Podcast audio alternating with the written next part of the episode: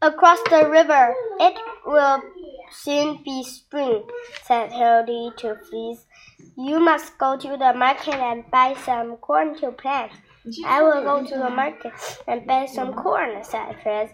I will buy a big fat goose too after I plant the corn. We will roast the goose and have a feast for our friends. In the morning, Fritz set off to the market. He had to go across the river. He would mm, use his little boat. It was noon when Fritz got to the market.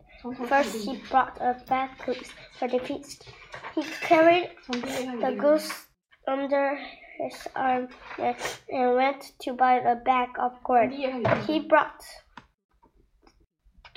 the corn, then, then carried the back of the corn on his back and goose under his arm.